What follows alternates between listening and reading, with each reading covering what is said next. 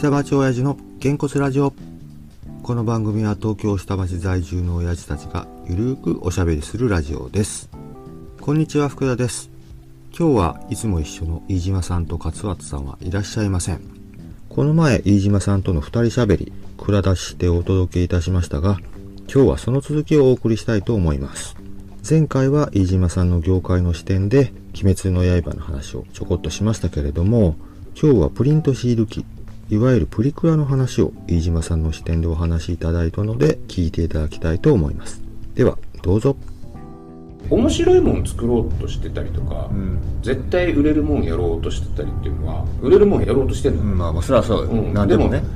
成功の方程式はやっぱり全然わかんない。うん。流行は作るものではなくて追うものだから我々にとってはさだからその追うのにアンテナ立ててる。うんそのためのマーケティングとかってわざわざしてるの？なんかこう調査的なこととかって。あ大きな会社さんとかは、プリクラ屋さんがすごいのよ。ほプリクラ屋さんって今実はもう一社しかないのね。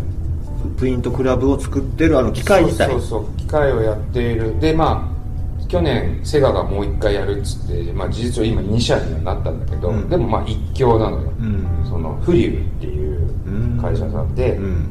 オムロンなのもともとうん。あのオムロン電子体温計の。オムロンうん。わかるよ。精密機器。精密機器系オムロンの子会社でうん。フリューでまあ独立しちゃってるから今まあちょっと違う会社みたいになってるけど、まあもともとそこのマーケティング部がめちゃくちゃすごくって、まあ、毎回女子高生集めてん。座談会やったりとか、ん。製品説明やったりとかアンケート取ったりとかしてるんだけど、もういろんなの取ってるから、ジャニーズが好きな女の子の好きなメイクはこういうのなんですと、意味がわかんない。ジャニーズが好きっていうところをこうギュッとやって、その中からその子たちが好きなメイクっていうのをギュッと持ってこれるっていう、マーケティングをやってるっていう。いや俺最初えジャニーズが好きな女の子の好きなメやるメイクっていうのをプリクラ屋さんが分かってそれを商品化する時って結果的にどうなる？その子たちが好きそうな写りになるのよ。うん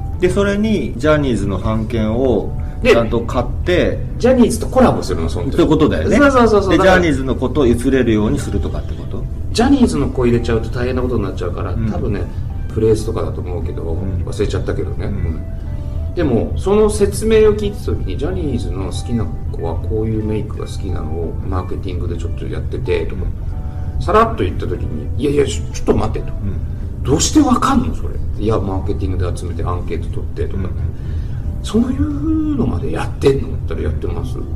えじゃあ何いろんなのを聞いてるよね、ってそんだけのマーケットの中のそういうの全部調べられてるって本当売れるよねって言ってんだけど、ん。まあプリクラのためにマーケティングしてるだけだから、ん。ただただに、ででもすごいのはその後今マーケティング部の人と、なんかガールズトレンド研究所っていうのを作っててその会社が。じゃあそうだよね。もうそれが専門にやればいいんだもんね。そうそうそう。で今ガールズトレンド研究所っていうのがあって、その中で、まあ、できたのがダイソーで今100均で女の子が好きそうな柄だったり、小物だったりアイテムだったっていうのをガールズトレンド研究所がダイソーに提案してダイソーが商品化して、ダイソーで一棚あるガールズトレンド、でそれがばっか売れしてるって言ってたからあやっぱすげえな。で今度なんかアパレルやるとか言い出しててプリクラじゃなくなってるねっていう話はしてる。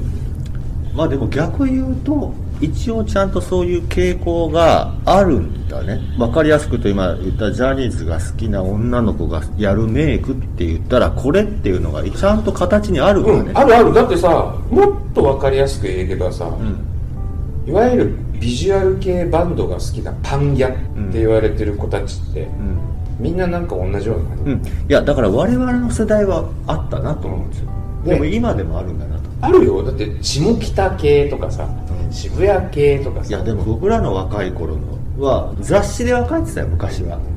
コンサバ系の JJ キャンキャン的なあれがあって、でこっち側に例えばオリーブとか CUTiE みたいな僕らはそっち系だったけど、まあちょっと岡崎京子の漫画読んでるような女の子たちがいてとかそういう雑誌とかで分かりやすく分かれてた時代が90年代とかにあったけど今だんだんその辺って崩壊してるイメージが。いや実は崩壊してない人間っていうのは変わんないそんなに。ああそう。好きな人たちっていうのは好きな人で集まり好きなものが同じ趣味嗜好が近くなってくるとやっぱり容姿スタイルとかもやっぱ似てくるっていうのは今も変わんないんだけどそれをこうどこか表したそういう雑誌媒体だったりとか、うん。テレビ媒体とかが死んじゃってるから見えないだけで。ああそう。あん。のあるんだね。あるの絶対遅れてんね俺ね。いや遅れてんじゃなくて、うん。見えてないだけだ。うん。でそれを見える化している不良がすごいっていうので,、うん。そうね。うん。でしかもね雑誌と違うのが、ん。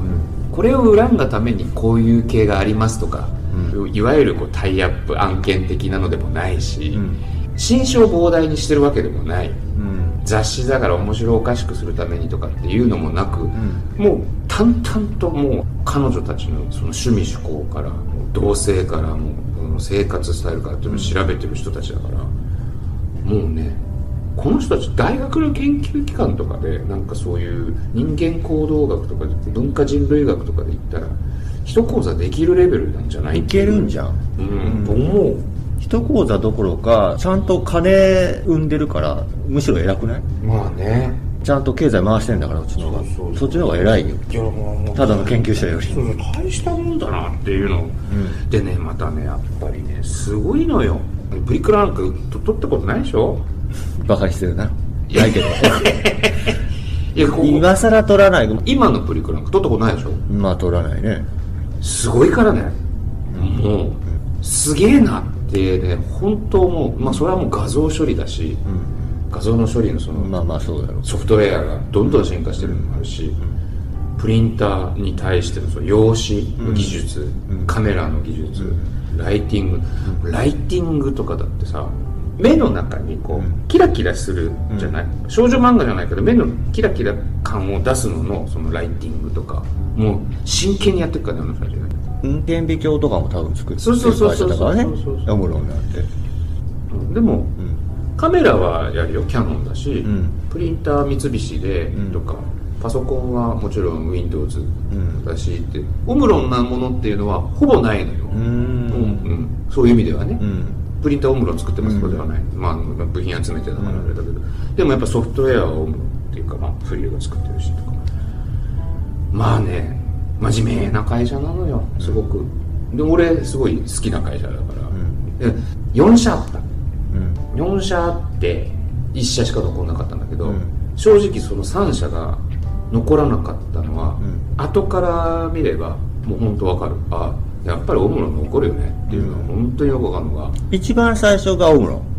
うん。作ったのオムロンっていうのは割と後発。あそうなんだ、プリントクラブっていうのはもともと別のプリントクラブもともとセガなのあプリントクラブはセガなんだ。プリクラっていう商標はセガが持ってるから。なるほど。プリクラって言っちゃいけないの。わかるわかるプリントシール機って言わなきゃいけない。うん。あれは。うん。だけどプリクラっていうじゃん、うん。でセガがやってその後日立とか、まあ、名だたるメーカーがこういろいろ作ってて、ん。売ってる会社はまあ4社が残ったの。この10年ぐらいのところで。もうねすごいフリューっていうのが何がすごいかってまず組み立て設置うちがやりますあの全然一切煩わせませんので。下請けにやらせてないと。そう、えー下請けっていうかあの通常我々って、ん。部品がわーってきて「はい届けました」っつって、うん。自分たちで組み立てる設計書みんなが。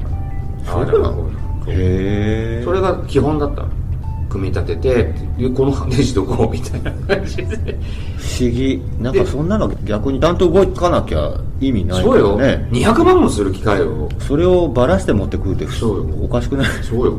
でそれをお金払えばうん。やってくれた。の、うん。もちろん、ん。であの作業手数料、ん。作業費っていう払い。フリーをタダでやる。っていうのを始めたのが。まずすごいってなったのと、プリクラって女の子ってね移ろいやすいから、新しいのが出たらすぐ古いのってされちゃうのね。うん。だから1年経ったらもう売り上げ落っこっちゃうのボーン、だけど新しいとそのっていうけど新しいが流行るとは限らないって子供のあるでしょ？流行るとは限らなくともまあ新しいのには絶対行くからその間落っこっちゃったりとかでもちろん新しいのが良かったら行っちゃう、ん。で各社が年に3台とか出してたから、年間12機種ぐらい出てたのプリクラっていろんなのが、でそれがまあ派遣を争ってたというかさ、なってたんだけど。でだけど落っこっちゃったらさやっぱり焼却3年とかさ5年持っててさあれって買い取りなの買い取り買い取り。だから1台200万ぐらい。ああそう。リースじゃないんだ。リースじゃない。まあリースもあるよ。リースもあるけどリースじゃやっぱりほら儲かんないから。儲かんないから、でそうするとさ納得いかないというかさあと焼却3年残ってるのにもうこの売り上げかよみたいになっちゃう、うん、だんだんでも地方に行ったりとかするの？それはまあもちろんそうなんだけど、そうやってやっていくんだけど、その時にフリューは CVT キットって言って、まあ、バージョンアップキットっていうのを送ってくるんだけど、そこでまあ売り上げ悪くなっちゃったら外装とか変えて名前とか変えて新品っぽくする。おおまあ各社もやってくれるんだけど、ん。特にフリューはうん。それをやることによって V 字回復することがある。うんまあその方が買う方としては長く付き合えるそうそう逆にそれをやったら買い替えの時にあどうしようかってなったらいやもうこれで次まだ1年持ちますよってなった方が結果的にはね、契約としてはそっちの方が伸びるからまあ売るよりはね安くなっちゃうにしてもいいんだろうね。でもちろんだから真面目さな会社だから、うん。そのトレンドとかをどうしてるとかもうすっごい頑張ってリサーチして作ってくるから、ん。今流行りのこういうメイクなんですっていうのをしっかり取ってるからやっぱり売り上げもいいわけよ。うんうんでさすがオムロンだなっていうところはうん。すごいのがネジが統一規格が多いの。うん。どこのネジでも合う。カーテンのところでも、ボディのところに詰めるネジでも、とりあえず合うネジで設計されてるから、他社のだとここのやつはここのネジ使わないとはまんないとかがあんまりないから、自分たちで移設メしたい。ンメンテナンスも楽なんですね。そう。そういうとこをすごく考えてるというかかゆいとこに手が届くようになってるわけだ、でそんなのは言っちゃあれだけど、お客さんの売り上げには何の貢献もしてないけどでもやっぱりそれもマーケティングなんじゃん。そうやっぱり。お店の人たちはやっぱオムロンいいわっていうのを多分営業の人が「どうですかうちの?」って言ったら「いやも。うこここよその機械はさお宅と違ってネジがちゃんとはまんないから」っていうのを聞いてるってことやろねちゃんとそういうの。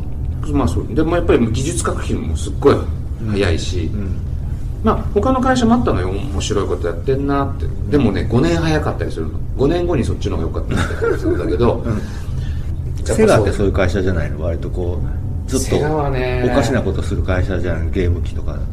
うん。まああのだけだからチどそれがャレンジ精神ばっかりやる会社そうそうそう。まあ今ねあそこはまあまあそあのその話すると長いよ俺も。あの それも聞くやろ今度また。各メーカーのね色ってあるからねまあまあ。続編でまた聞きますまあ流行りっていうのはね後付けなんですけど、ん。でも一生懸命そうやって追おうとするというところがあって、それをまあ真面目にやってると。素晴らしいです。エンタメの世界に生きてるってすごいなと思いますはい、いかがだったでしょうか。